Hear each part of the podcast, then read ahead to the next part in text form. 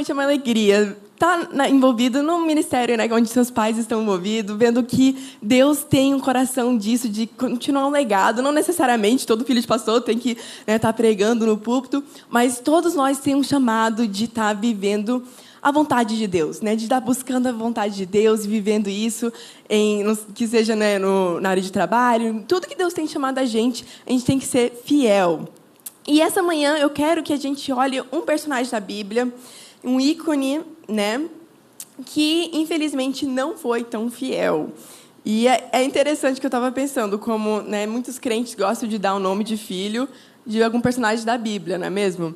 Né? Tem família, igual a minha família, Priscila, Daniel, David, né? tudo nome da, da Bíblia. E, e assim vai. Só que esse personagem, interessantemente, eu nunca conheci alguém que deu esse nome para o seu filho desse personagem. Apesar dele ser um ícone, né? alguém muito conhecido, todo mundo conhece esse, esse personagem da Bíblia, mas normalmente as pessoas não dão esse nome para os filhos. Estão pensando aí qual é? O Sansão. O Sansão é muito raro. Eu já vi crente dar o nome de cachorro de Sansão, né? Isso é, é um clássico, tem um Sansão e a Dalila lá. Mas, nome do seu filho, normalmente as pessoas não querem colocar esse personagem. E eu estava né, pensando que interessante, porque ele fez grandes coisas para o reino, né, na época dele, né, para o povo de Israel. Porque eu não sei se você sabia, mas no Novo Testamento, na palavra de Deus, diz que as histórias antigas, as histórias do Antigo Testamento, estão aqui para nos edificar. Estão aqui para a gente aprender e ter esperança e ânimo. Você sabia disso? Então, por isso que é importante a gente ler as histórias antigas também do, Antigo Testamento, antes de Jesus. Né? Sansão era muito antes de Jesus, até antes do rei Davi. E interessantemente, como eu falei, ele era alguém muito poderoso que realmente ajudou muito a livrar o povo de Israel que estava é, sendo muito oprimido pelos filisteus. Né? Então, ele ajudou muito o povo de Israel nisso. Mas as pessoas não olham para ele com os olhos de admiração, normalmente, não é mesmo? Apesar dele ter, uma vez carregado, um portão de 3 a 4 mil quilos. Você sabia disso? Tem uma parte da Bíblia que conta essa história, onde Sansão estava tentando fugir de uma cidade e estava tudo fechado. Então ele simplesmente levantou o portão. A estimação é de 3 a 4 mil quilos, colocou nas costas dele e foi subindo num, é, na serra, assim, tipo na serra, na colina, né? foi subindo é, para deixar o portão lá em cima, no alto, só para snowbar as pessoas que estavam tentando capturar ele. Mas você já pensou isso? Ele era muito forte. E não, interessantemente, ele, ele teve momentos de, de força, né? Porque às vezes a gente pensa que ele era um cara bombadão, né? Ele carregou um portão de 3 a 4 mil quilos, né? As pessoas da academia têm noção disso. Mas a Bíblia não diz que ele, a aparência dele era de bombado, que ele era sempre forte. Toda vez que menciona a força dele, alguma coisa incrível que ele fez, a Bíblia faz questão de mencionar que o Espírito de Deus veio sobre ele e ele fez aquilo. É algo milagroso, né? Como eu falei, as pessoas da academia elas sabem que 3 a 4 mil quilos carregando nas costas não é uma coisa que você pode malhar para chegar lá. É uma coisa milagrosa. Então a gente vê que Deus usou muito a vida dele. Ele carregou essa, esse portão de 3, 4 mil quilos. Ele mata mil homens com uma queixada de jumento né, os, os filisteus, os filisteus estavam oprimindo o povo dele, e com uma queixada de jumento ele mata mil homens. E eu, apesar que os, os, filisteus eles estavam com lança, espada, essas coisas, mas eles não conseguiram é, vencer ele. E, a, e, aí também com suas próprias mãos, as suas duas mãos, ele rasgou um leão. Gente, é muito, muito forte. Por que, que crente não gosta de dar um nome para o filho de Sansão? Um dos maiores motivos, eu acho que é o final da vida dele, é bem trágico. E também ele não era uma pessoa de caráter. Ele não tinha integridade. E isso não é admirável. A gente sabe que isso é uma coisa, uma, alguém admirável. E eu quero olhar a história dele. Se você tiver com sua Bíblia, por favor, abre essa Bíblia para Juízes 11.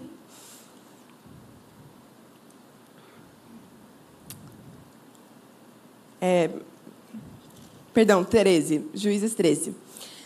E a gente vai ler um pouquinho mais sobre o Sansão, sobre quem ele era. Mas, como eu falei, infelizmente, eu já vou dar o spoiler.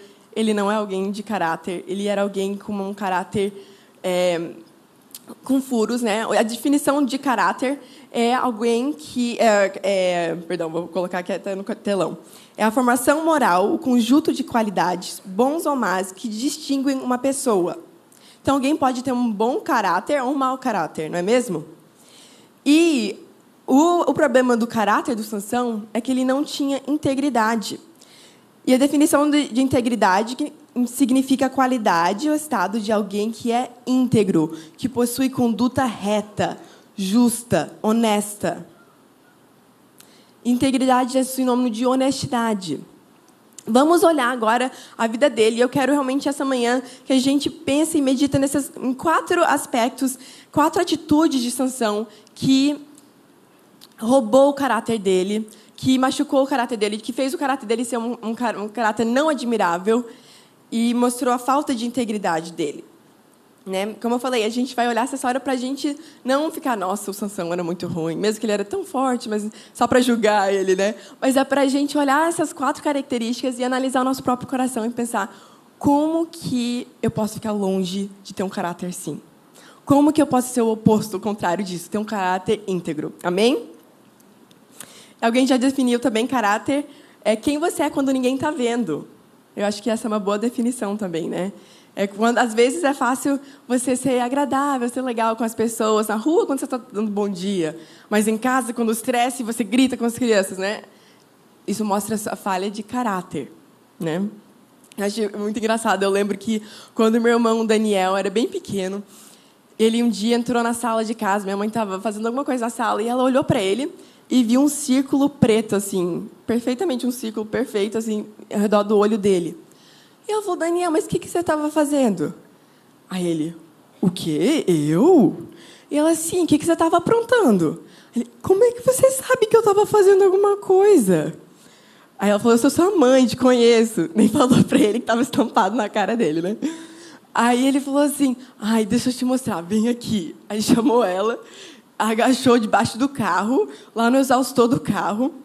Ele colocava o olho dele assim no exaustor, por isso que estava preto e estava cheio de repolho dentro do exaustor. Ele tinha pego o repolho da geladeira e colocou, encheu o exaustor de repolho. Ele falou para ela que ele queria ver quando alguém ligasse o carro, que o repolho ia sair voando assim.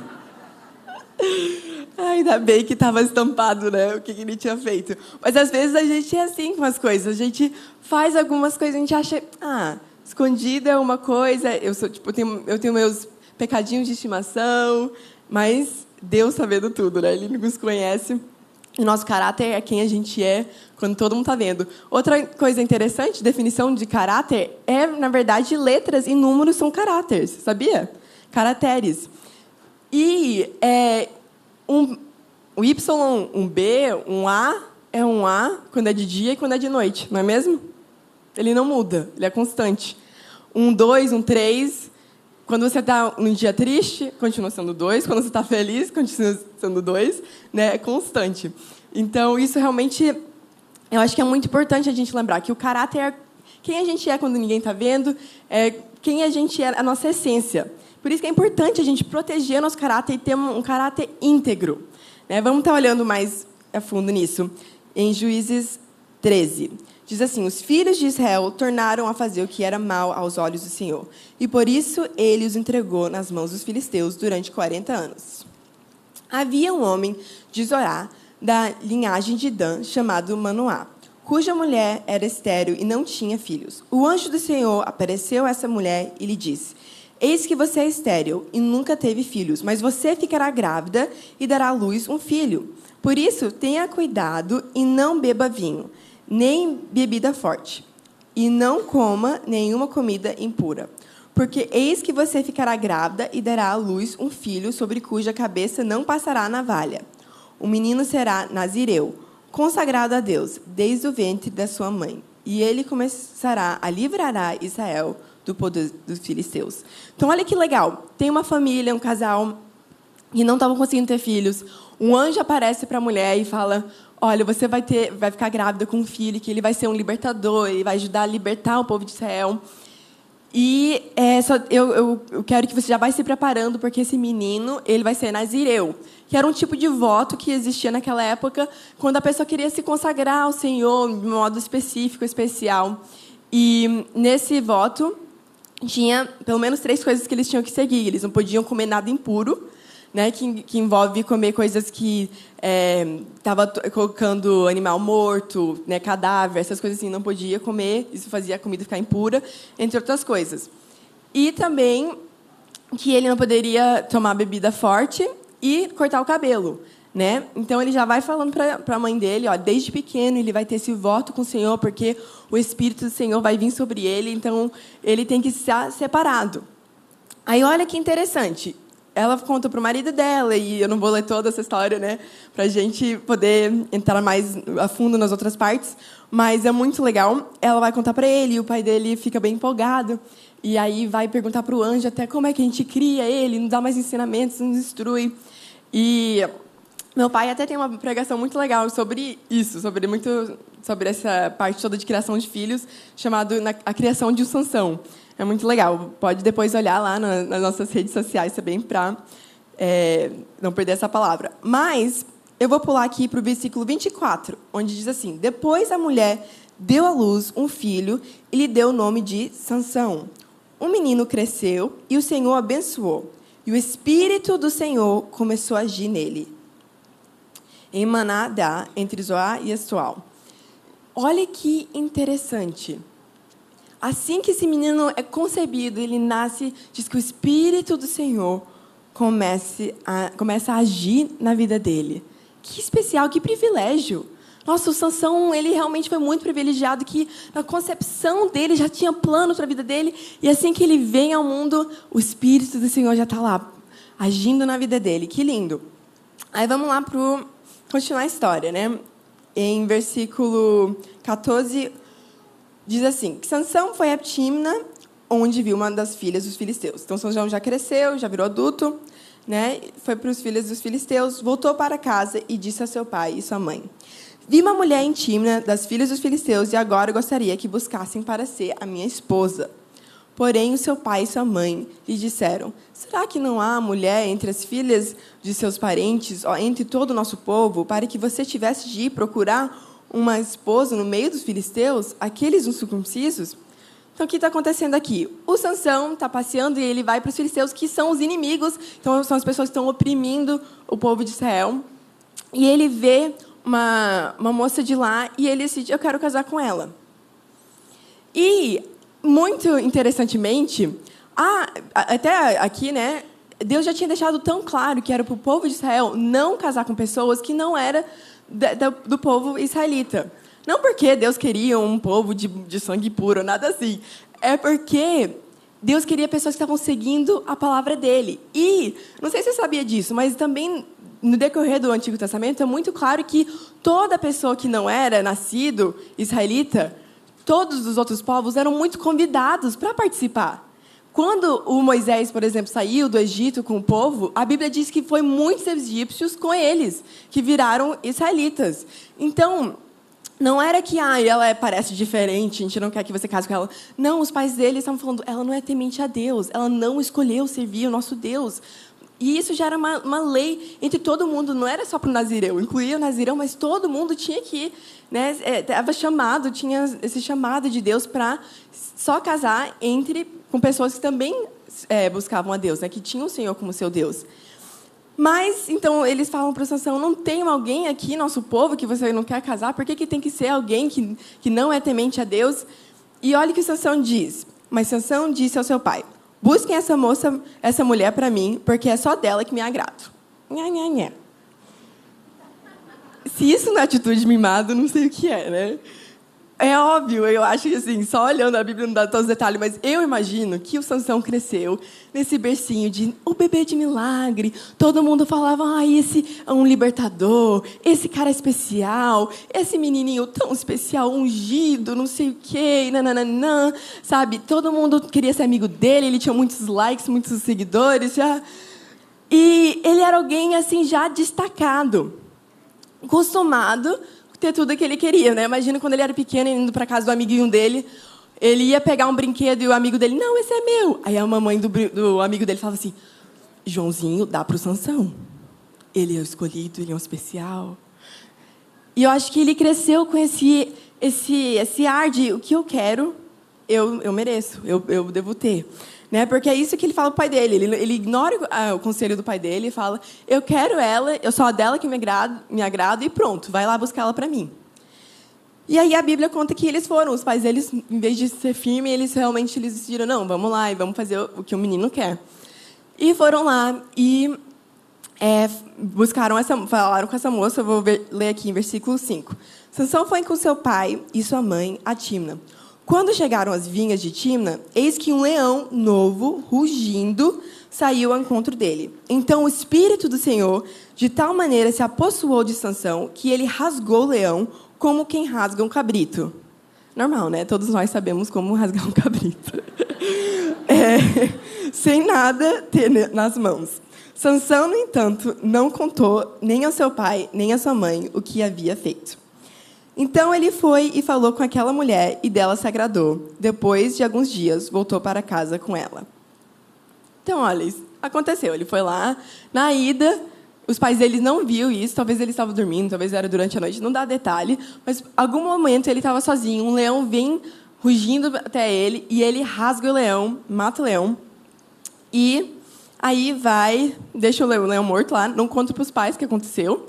Isso mostra já que ele nem tinha tanta intimidade assim, né? Porque imagina, você matou um leão, você ia querer contar para seus amigos, para seus pais, mas ele nem conta para ninguém. E ele chega nessa cidade e casa com a mulher. Ele pega a mulher, né? É, fala que volta para casa com ela. Então esse é o primeiro, a gente vê a primeira falha de caráter no Sansão, que ele é guiado pelas suas vontades. Né? Ele é guiado pelas suas vontades. Eu estou com vontade de casar com aquela moça, quebro os princípios, quebro o que Deus já tinha deixado claro, mas é minha vontade, Deus vai entender. E olha que interessante, ele está na ida para buscar essa mulher, quebrar um princípio de Deus, e o Espírito do Senhor vem sobre ele e ele mata o leão. É muito interessante isso, não é? A gente vai falar mais sobre isso daqui a pouco, mas vamos prestar atenção nesse detalhe, é muito interessante. E aí, ele, ele vai lá casa com ela, mas você vê que ele está colocando a sua vontade em cima. Talvez ele até pensou, ó, Deus veio sobre mim, o Espírito Santo veio sobre mim, eu consegui matar o leão, e eu indo casar com essa moça, é porque é de Deus mesmo. Apesar que Deus já tinha deixado muito claro que não era. E isso não é igual a gente hoje em dia. Às vezes Deus deixa umas coisas tão claras na Bíblia e a gente pensa, ah, mas Deus sabe a minha vontade, assim, e Ele não vai querer que eu sofra, né? Porque minha vontade é de trair meu marido. Então, Deus vai entender porque essa situação. Deus deixa as coisas claras, claras na Bíblia para a gente por um motivo. Ou às vezes, ai, eu estou com vontade de, de eu, eu, eu, fiz um compromisso de, eu falei para minha prima que eu ia para o aniversário dela mas agora estou cansada. Eu vou falar para ela que eu tive que ficar mais tarde no emprego e não vou conseguir ir. Só uma mentirinha aqui, porque ai, eu não estou com vontade de ir hoje. Em vez de ser honesto, isso não é caráter. Essa, esse, esse, esse hábito, essa atitude de colocar nossas vontades antes da vontade de Deus, da palavra de Deus, é uma falha de caráter, é uma falha de integridade. Como que a gente pode dizer, Deus, a gente entrega minha vida, a sua presença vale mais, cantar louvores de eu me rendo a ti, mas quando a nossa vontade fala mais alta do que Deus já falou, a gente coloca a nossa vontade antes. A gente coloca a nossa vontade primeiro. Isso é uma falha de caráter. Uma falha de caráter. Vamos continuar. Então, versículo 7. E afastando-se do caminho para ver o corpo do leão morto, então ele está voltando e ele afasta do caminho para ver o, o, leão que ele tinha matado. Eis que havia nele um enxame de abelhas com mel. Pegou o favo mas, nas mãos e se foi andando e comendo dele. Então, aqui a gente já vê que ele quebra outro, outro voto que ele tinha. O voto de Nazireu, ele não poderia tocar em cadáver. Mas ele vai lá, ele fica interessado. Ah, como é que está aquele leão que eu matei? Ele vai ver o leão e agora já encheu abelhas e eles fizeram um enxame né, de abelhas e tem favo com mel. E ele vai lá e a Bíblia diz que ele toca com as mãos tira o favo e vai comendo o mel. Quando chega onde estava seu pai e sua mãe, deu-lhes um pouco de mel, e eles comeram. Mas Sansão não lhes contou que havia tirado mel do corpo do leão. Aqui o Sansão faz outra outra coisa onde ele coloca a vontade dele acima do que a palavra já dizia. A palavra, ele já tinha feito assim voto de Nazireu que ele não ia tocar coisa impura, que ele não ia tocar cadáver, e ele vai lá e quebra isso de novo. Ele vai lá quando ninguém está vendo, ele toma o mel e ele leva para os pais dele e dá para os pais também. E não somente isso, mas eu vejo outra coisa aqui na vida dele. Eu vejo que ele está aceitando essas pequenas exceções. Né? Igual eu estava falando, às vezes a gente coloca nossas vontades na frente e às vezes a gente faz umas pequenas exceções. Umas pequenas exceções porque a gente acha que o fim é bom. O mel é bom, o mel não é proibido. Né? O mel não é proibido. Então, ele está se justificando. Eu vou comer o mel e até vou dar para meus pais, vão compartilhar esse mel. Mas ele estava se comprometendo. Ele estava abrindo mão do seu caráter nessa atitude. Né? E isso é tão sério. Eu lembro que hum, eu fui muito impactada pelo, é, pelo uma, o testemunho de um homem chamado David Wood. Eu já vou entrar um pouco na história dele, mas antes disso que eu lembrei que eu queria mencionar que Salmos 15, 1 a 5 diz assim: Aquele que jura cumpre o que prometeu, mesmo com prejuízo próprio. Então, às vezes, a gente faz promessas, como eu falei a Deus, gente, eu, Deus, eu te, quero te servir, a sua presença vale mais, eu abro mão de tudo para te servir. Mas aí, quando a coisa, né, ah, não está muito fácil, eu vou dar só um jeitinho aqui, a gente abre mão daquilo. A gente pensa, ah, Deus vai perdoar no final porque é por um bom motivo. Né? A gente pensa, ah, eu vou eu vou, eh, quem é estudante, né? Eu vou colar na prova porque eu tive que ficar até tarde no live ontem, então não deu tempo de estudar. Então Deus entende que dá uma coladinha, não, não tem nada. Isso é tão claramente uma, uma falta de caráter. E, e eu, como eu falei, eu tava, fui muito impactado por um testemunho de um homem chamado David Wood, que ele entregou sua vida para Jesus é, numa situação muito bizarra. Mas eu só ouvi falar dele quando eu tinha é, assistido um testemunho de um homem chamado Namir. O Namir era um homem muçulmano que, é, desde pequeno, ele morou nos Estados Unidos, mas a mãe dele ensinava ele todos os, né, os como ser bem devoto no, no, no, é, no islamismo. E aí, quando ele foi crescendo, a mãe dele sempre ensinava, olha, você, eu vou te ensinar um pouco da Bíblia para você poder debater os crentes, para você quebrar as pernas deles, porque muitos crentes nunca nem leram a Bíblia. Então você começa a falar uns versículos e ela começava a dar muitas coisas para ele de tipo é, muitos versículos que ele podia usar para tentar confundir os crentes. E desde bem pequeno ele gostava de fazer isso, de chegar para os crentes e falar: ah, esse livro não é confiável, porque isso, isso, isso, e falava para tentar quebrar a fé dos crentes. E aí, quando ele estava na faculdade, ele estava viajando no, no, com a equipe da faculdade e colocaram ele num quarto com um cara que ele não conhecia e o cara estava lendo a Bíblia à noite. E ele chegou lá e pensou: ah, vou fazer o que eu sempre faço, né? Começar a é, propor umas perguntas difíceis e quebrar a fé desse cara.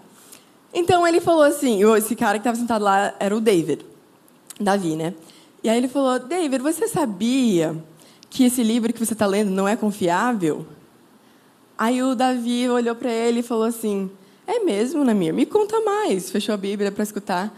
Aí ele foi falando: Ah, que você, o que você está segurando na sua mão é uma tradução de uma tradução de uma tradução. Então, até chegar na sua mão já foi já foi mudada, não é não é confiável, não é, a mensagem não foi preservada original. Aí o Davi começou a falar assim: Namir, você está errado. Quando você estava falando com sua mãe agora no telefone, você não estava falando em outra língua? Ele falou assim: o que, que você estava falando para sua mãe? Aí ele falou: eu falei isso isso. A sua mensagem não está sendo preservada na tradução para mim? Ele falou: sim. Ele falou assim: e a Bíblia, a gente tem. Ele deu os números exatos de quantos textos, é, quantos, quantas cópias que a gente tem da palavra de Deus e foi dando dados, dados, dados de como a Bíblia é tão confiável e como a gente tem certeza que a palavra que a gente tem aqui em mãos é confiável sim. Quando ele terminou de falar tudo isso, o Namir falou assim: não é verdade isso, não é verdade. E o Davi falou assim, é verdade, sim, então vamos, vamos lá, vamos ficar estudando juntos. Aí os dois começaram a estudar juntos e por alguns anos os dois ficavam debatendo e estudando juntos, viraram super amigos, até que o Namir entregou sua vida para Jesus e virou um grande evangelista e pregador no mundo. E ele tem escreveu um livro sobre é, buscando Allah, encontrando Jesus, é um livro muito legal. E ganhou muita gente para Jesus, mas muito, muito, muita gente para Jesus. E aí eu estava até conversando com meu irmão sobre esse Namir, né? Nossa, já viu o testemunho do Namir? Muito legal e tal. Aí ele falou assim, ah, esse testemunho do Namir é legal, mas o Davi é mais legal ainda. Eu falei, do Davi? Tipo, eu pensei que ele era filho de crente, né? O nome dele é Davi. Então eu pensei que ele era algum filho de crente que aprendeu né, a estudar a Bíblia e tudo. E o David, meu irmão, que é David também, né? Ele falou assim, não, não é não. Vai lá olhar a história dele. Aí ele mandou o testemunho dele. Gente, eu fiquei chocada. Esse Davi, o David Wood, ele é, nasceu numa situação bem deturpada, bem difícil, e virou um psicopata. Né? Ele já tinha tendências e virou psicopata com tudo que estava acontecendo na vida dele. E ele, com, com, bem jovenzinho, ele tentou matar o pai dele com uma maçaneta. É, até tipo, esmagou o rosto do pai dele. E aí a polícia veio e tal, e ele foi para a prisão. E lá na prisão, ele entregou a vida dele para Jesus. Lá na prisão tinha um homem lá que era bem dedicado ao Senhor Jesus e que era tão legal com ele, sempre falava de Jesus para ele. E esse Davi era bem ateu, bem, bem ateu. Então ele ficava fazendo, tipo, zoando o crente e tal, tentando fazer o crente ficar com raiva. E o crente sempre respondia com tanto amor e tanto carinho para ele. E aí ele ficava fazendo perguntas difíceis e o, crente respondia o que ele sabia, o que ele não sabia, falava: "Eu vou pesquisar e eu volto para te falar". E ficava vindo trazendo respostas. Ele estava irritando no bom sentido tanto Davi que o Davi pensou: "Eu vou ler muito a Bíblia para eu poder mostrar para esse cara que não não é ele ele tá errado no que ele tá tá, tá falando, na crença dele". Então ele começou a ler muito a Bíblia e nisso ele entregou a vida dele para Jesus.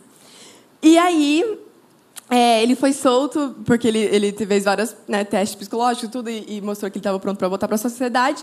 E aí virou esse e foi para foi para a faculdade onde ele conheceu o Namir e ganhou ele para Jesus.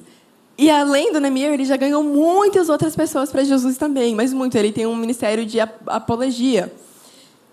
Então, eu fiquei, gente, que massa, que incrível. Tipo, essa decisão do Davi de seguir a Jesus impactou o Namir, que impactou muita gente. Aí eu pensei, e esse cara que falou de Jesus para ele na prisão? Como é o testemunho dele?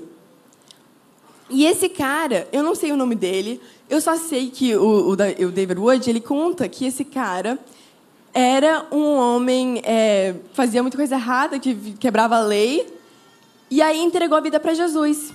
E depois de entregar a vida para Jesus, ele decidiu eu preciso acertar o que eu fiz. Eu não posso ficar vivendo uma vida dupla. Agora eu estou servindo Jesus, mas eu fiz coisas ilegais na minha vida passada. Então ele foi para a justiça, ele foi para a polícia e se entregou. De espontânea vontade, ninguém pressionou ele, ele se entregou, porque ele queria fazer o que era reto, o que era justo. Agora você imagina se todos nós cristãos tínhamos um coração assim de entender: eu me entreguei minha vida para Jesus, agora eu vou viver na integridade. E essa decisão desse cara de ir se entregar para uma coisa que ele fez no passado, ele poderia ter feito desculpinha. Né? Se fosse Sansão no lugar dele, eu teria feito desculpinha agora. Estou seguindo Jesus, estou tudo na graça, tudo que eu fiz está no passado. Ninguém vai, eu vou mudar para outro, outro lugar, ninguém vai me achar. Não, mas ele tinha integridade de entender. Eu preciso ser alguém honesto. E ele vai, ele se entrega para a justiça e ele e, e nisso ele ganha, a gente sabe, pelo menos esse psicopata na prisão, que depois ganha muitas outras pessoas, e ganha um muçulmano, que também ganha muitas outras pessoas. Já pensou por que alguém decidiu ser um, um seguidor de Jesus com integridade? Você imagina como seria se as pessoas pensassem assim: ah, essa pessoa é crente, então ela é confiável. Se você chegasse no seu trabalho e as pessoas descobrissem, ah, você é seguidor de Jesus? Ah, então eu sei que você não vai fofocar de mim, eu preciso conversar com você. Imagina se os seus filhos olhassem, ah, papai e mamãe, eles são tementes a Deus. Eu posso correr para os braços deles, eles não vão, eles não vão me oprimir, eles vão me encorajar, eles vão me mostrar o caminho. Ai, papai e mamãe são temente a Deus. Eles falaram que vão me levar para o parque amanhã para jogar bola. Eu sei que eles vão me levar porque eles são pessoas de palavra, porque eles são temente a Deus. Imagina o quanto de impacto a gente faria simplesmente sendo obediente a Cristo, simplesmente se submeter ao nosso caráter. Quando a gente entrega a nossa vida para Jesus, a gente tem que se entregar por inteiro. Não é só no domingo eu venho aqui, eu oro, oh Deus, tem misericórdia. Deus tem misericórdia, gente, igual ele teve de Sansão. Você vê o Sansão fazendo coisa errada e o Espírito de Deus ainda vindo sobre ele. Mas falta de caráter causa bagunça. Falta de caráter machuca. Não mistura, não mistura, porque eventualmente a gente vai ver o que vai acontecer com Sansão aqui. Depois, o Sansão vai e, e, não dá certo com essa mulher, a gente não vai entrar em todos os detalhes, mas não dá um rolê lá, não acontece. Ela casa com outra pessoa. E aí, a Bíblia diz que em é, Juízes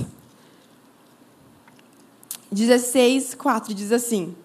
Juízes 16, 4 diz: Depois disso, Sansão se apaixonou por uma mulher do vale de, so de Sorek, a qual se chamava Dalila. Também icônica, né? Então os governantes dos filisteus foram falar com ela e lhe disseram: Conver, conver, convença ele a revelar o seu segredo. Então ele se apaixona, se, perdão, ele se apaixona pela Dalila e os filisteus vão lá e falam: Dalila, convence ele para contar o segredo dele. Como é que a gente pode subjugar ele? Porque ele fica causando problemas para os filisteus. E a Dalila concorda, né? E ela vai falando para Sansão: Sansão, meu amor, me conta como é que você é tão forte. Né? E aí a Bíblia diz que ele inventa umas histórias. Né? De, é, no versículo 7, ele fala assim: Ah, se você amarrar meu cabelo com sete cordas, não sei o quê. E ele vai dando várias, várias assim, pistas que não, não são é, a resposta real. Né? Falando: faz isso comigo, faz aquilo comigo. E aí, todas as vezes, ela faz o que ele diz. E aí, quando ele está dormindo, ela faz o que ele diz. E aí ela acorda ele: Sansão, os filisteus estão vindo aqui te pegar. E aí, todas as vezes, ele sai e mata todos os filisteus. Igual todos os tipo, normal, assim, nada acontece. Ele está ele tá com a força dele, ele não perde a força dele. E aí ela fica chateada e chora, e você mentiu para mim e tal. Que assim, né? Imagina se, se você fosse Sansão, pensaria, você está tentando me matar, e eu que sou o vilão. Né? Mas ele, ele, em vez de ser firme com ela, falar assim, não, eu não vou contar, e, e ver que ela não é uma pessoa confiável, ele continua inventando história para ela. E todas as vezes ela continua fazendo aquilo que vai, ele, ela acha que vai fazer ele fraco, e não funciona. E aí, a Bíblia diz, em versículo 16, que ela o importunava e pressionava todos os dias com a mesma pergunta, de modo que a alma dele se angustiou até a morte. Imagina, ele ficou angustiado até a morte. Então ele contou o seu segredo, dizendo: Nunca foi passado uma navalha na minha cabeça, porque sou nazireu consagrado a Deus, desde o ventre da minha mãe. Se o meu cabelo for cortado, a minha força irá embora. Ficarei fraco e serei como qualquer outro homem. Então Sansão fala para ela: Nunca cortaram meu cabelo, se cortar meu cabelo, eu vou ficar fraco. Mas é muito interessante, porque esse, esse aspecto de cortar o cabelo era só um dos aspectos do Nazireu, uma das partes do voto. Outra parte era não se contaminar, que ele fez, né? E a gente já viu que ele não tinha temor a Deus quando ele está desobedecendo, indo atrás da mulher que não é temente a Deus. Então, eu, eu acho que é muito interessante, porque olha versículo 20. A gente vai pular aqui, que ela faz isso. Ela corta o cabelo dele durante a noite. E ela fala assim: Então então ela gritou: Sansão, os filisteus vêm vindo aí. Ele despertou do sono e disse consigo mesmo: Vou sair como nas outras vezes e me livrarei. Olha que interessante. Eu realmente acredito, e acho que o texto até deixa claro, que o Sansão achava que ele ia só ganhar um corte de cabelo. Ele não achava que ele ia perder a força dele. Eu acho que ele sabia com toda certeza que ela ia fazer aquilo, que ela ia cortar o cabelo dele mas ele achava, o Espírito de Deus não vai sair sobre mim, de mim. Todas as outras vezes não saiu. Eu peguei o mel contaminado, quebrei meu voto já várias vezes e nada aconteceu. o Espírito de Deus fica continuando vindo sobre mim. E olha que interessante, ele fala que ele, ele pensa isso: vou sair como nas outras vezes e me livrarei. Mas ele não sabia ainda que o Senhor já se havia retirado dele. Ele não sabia. Imagina, ele não sabia a diferença de quando o Espírito de Deus estava sobre ele e quando não estava. E por isso que é tão sério a gente não brincar com caráter. Quando a gente serve Jesus, a gente entrega a nossa vida para Jesus, a gente é igual Sansão, a gente nasce de novo num lugar especial, um lugar é, privilegiado, onde o Espírito de Deus está sobre a gente. Sabe? E às vezes, quando a gente entrega nossa vida para Jesus, a gente pensa, ai, tudo que eu fiz no passado está tá afogado no mais esquecimento, que privilégio. Isso é verdade, 100%, mas a gente não entende que agora a gente tem uma nova missão, uma nova identidade. O nosso caráter tem que seguir isso. Nosso caráter tem que seguir nossa, o, o Espírito de Deus que está sobre a gente. E igual Sansão, às vezes a gente pode ficar acostumado com alguns privilégios que Deus vai dando na nossa vida. E a gente acaba desprezando a graça de Deus. Sabe, é, é, Romanos 2, 1, a 3, é, 1, 3 e 4, tem um versículo muito forte que fala sobre isso. Fala assim: Por isso você é indesculpável. Isso é no Novo Testamento. Quando julga os outros, não importa quem você é, pois naquilo que julga o outro, você está condenando a si mesmo. Por que pratica as mesmas coisas que condena? E você que condena os que praticam tal coisas, mas faz o mesmo que eles fazem. Pense que conseguirá se livrar do juízo de Deus? Ele está falando com os crentes. Ou será que você despreza a riqueza da bondade, da tolerância e da paciência de Deus, ignorando que a bondade de Deus é que leva você ao arrependimento? A bondade de Deus deveria levar a gente ao arrependimento.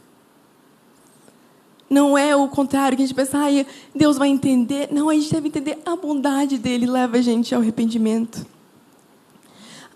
É muito sério, a gente tem que levar a sério o nosso caráter. Eu lembro quando eu era adolescente, eu tive uma fase onde eu comecei a fazer, falar umas mentiras inocentes, né?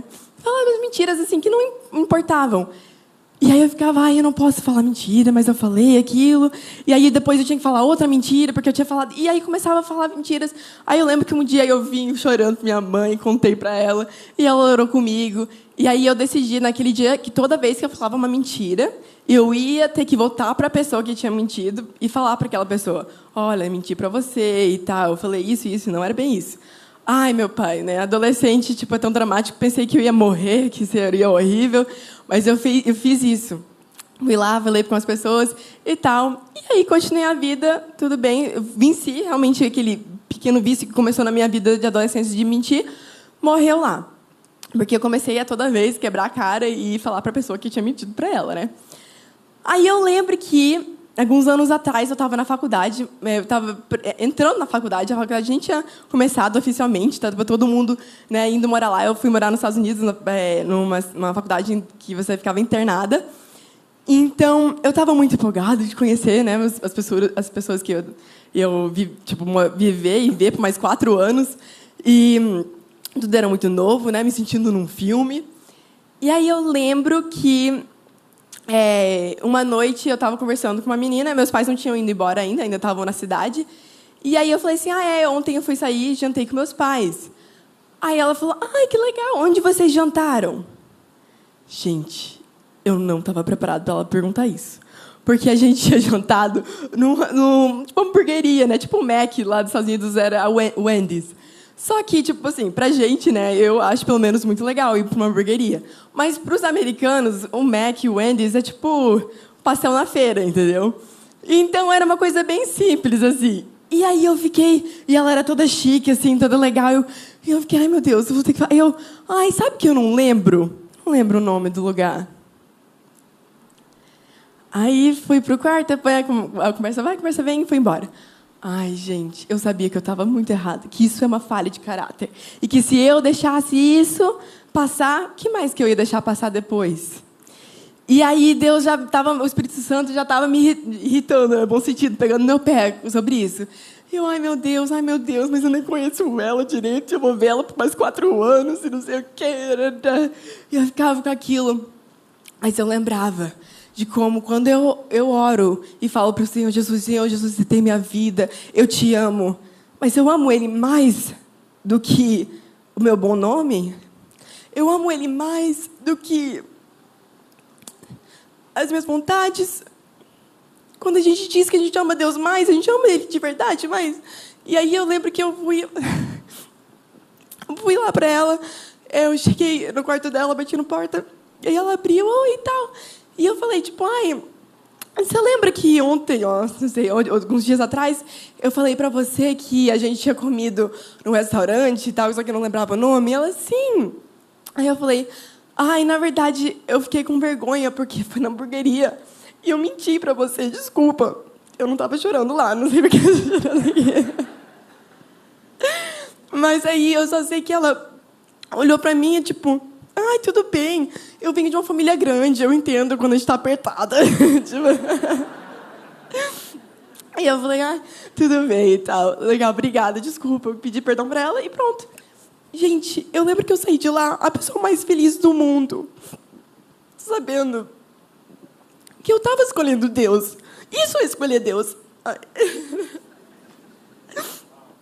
Não é nada místico, mas é algo, algo prático, sabe? Hoje, quando. Não hoje, literalmente, mas nos outros dias, quando eu, eu tô com minha filha de dois anos, que toda hora tá falando, falando, falando, né? tô naquela fase, perguntando tudo. E quando eu, eu me estresso com ela e falo mais dura com ela, eu sei que o Espírito Santo tá me chamando para falar. Filha, desculpa que a mamãe falou assim com você. Não era para eu ter falado assim com você. Isso não é ser seguidor de Jesus. Imagina se todos nós, se todos nós crentes seguir a palavra de Deus e mudar nosso caráter, alinhar nosso caráter com a palavra de Deus, que testemunho a gente vai ser para o mundo? Como eu falei, imagina você chegar no seu trabalho e alguém, ai, você é crente. Ah, então eu sei que você é confiável, que você não vai roubar aqui. Ai, você é crente. Então eu sei que você pode orar por mim. Ai, você é crente. Eu sei que você não vai gritar com as pessoas, então. Você é uma pessoa justa, correta. Gente é contrário do Sansão, que foi um homem que tinha tanta força, tanto potencial. Mas hoje a gente não olha com olhos de admiração. A gente pode ver o coração do rei Davi totalmente diferente. Totalmente diferente. Em Salmo 51, Diz assim, o Davi diz assim: Cria em mim um coração puro, ó Deus, e renova dentro de mim um espírito estável. Não me expulsas da tua presença, nem tira de mim o teu Santo Espírito. Devolva-me a alegria da tua salvação e sustenta-me com o espírito pronto a obedecer. Então, ensina os teus caminhos para os transgressores. Então, eu ensinarei os teus caminhos para os transgressores para que os, os pecadores se voltam para ti. Olha um coração totalmente diferente do Sansão. Um coração que sente a presença do Espírito Santo. A Bíblia diz que o Sansão nem sentiu que o Espírito Santo tinha deixado ele. Mas o Davi, ele, antes mesmo do Espírito Santo sair dele, ele fala: Não tira o Santo Espírito de mim. Porque, como eu falei, a graça de Deus é grande. E às vezes a gente vai pisando na bola, pisando na bola, e fica ignorando, colocando nossas vontades antes, nossos, nossa, status antes das, da vontade de Deus. Mas uma hora a conta vai chegar. O nosso testemunho durante, diante dos nossos filhos, as pessoas que a gente trabalha, pode custar muito caro. Então não é brincadeira, não é não é uma. Eu sei que essa palavra, né? Eu gosto. Eu tava, tava falando com meu marido, ah, eu, eu não sei se eu quero trazer essa palavra, que eu quero trazer uma palavra de ânimo. Mas eu creio que essa é uma palavra de ânimo. Porque a gente vai ser diferente do que o Sansão. A gente vai ser um povo realmente comprometido com a palavra de Deus, obediente. A gente vai levar a sério o nosso caráter. A gente vai andar em integridade. E o mundo vai ser impactado como nunca antes. Amém? Se todos nós realmente alinhar, Deus me perdoa, hoje eu quero ser um seguidor de caráter. Se eu falar sim, eu falei sim. Eu falar não para o mundo, eu falei não. E toda vez que eu voltar atrás, eu vou voltar atrás de novo e pedir perdão. Amém? E a gente vai causar realmente um estrago para o inimigo. E a gente vai trazer luz para as trevas quando a gente escolher andar com integridade. Podemos ficar em pé. Eu creio que Deus, como eu falei, Ele quer trazer essa palavra de ânimo sobre nossa vida. Né? Essa história está na Bíblia por um motivo, não é só para a gente olhar e pensar, ai, o Sansão, que eu nem né, resumi, não sei se todo mundo já conhece essa história, mas no final os filisteus pegam ele, eles cegam o Sansão e ele vira um escravo. E ele, como escravo, depois ele se arrepende, ele fica moendo trigo como um jumento. E nessa humilhação ele se arrepende, ele, ele se arrepende, mas. E, e pede para Deus usar a vida dele ainda uma vez. E Deus usa a vida dele quando ele vai para um grande coliseu cheio de gente, das pessoas mais importantes que, que mais oprimiam o povo dele, que mais escravizava o povo dele. E lá, cego, eles colocam ele diante de duas pileiras e, e Deus, o Espírito Santo vem sobre ele de novo e dá força sobrenatural para ele de novo. E com as duas mãos ele arrebenta aquele ginásio e todo mundo, todas as pessoas que estavam imprimindo o povo dele, morreu naquele dia com ele. Deus ainda usou a vida dele, mas como ele poderia ter usado muito mais? Né? Como ele poderia ter usado muito mais? E eu creio que ele, Deus está aqui realmente querendo chamar a gente para fora disso, para dizer: Deus, eu quero ser pessoa de integridade porque eu quero que o Senhor me usa. Eu não quero não perceber quando o seu Espírito Santo não está mais sobre mim, quando está tarde demais. A própria Bíblia fala aqui que se a gente não andar com integridade, a gente não vai escapar do juízo de Deus. Isso está falando para os crentes, gente, para as pessoas que já entregaram a vida para Jesus. Não é brincadeira. O temor de Deus é algo real. É algo sério. Se a gente levar a sério essa mensagem, eu creio que todas as nossas gerações vão seguir o Senhor Jesus. Que as nossas famílias, as famílias distantes vão seguir o Senhor Jesus.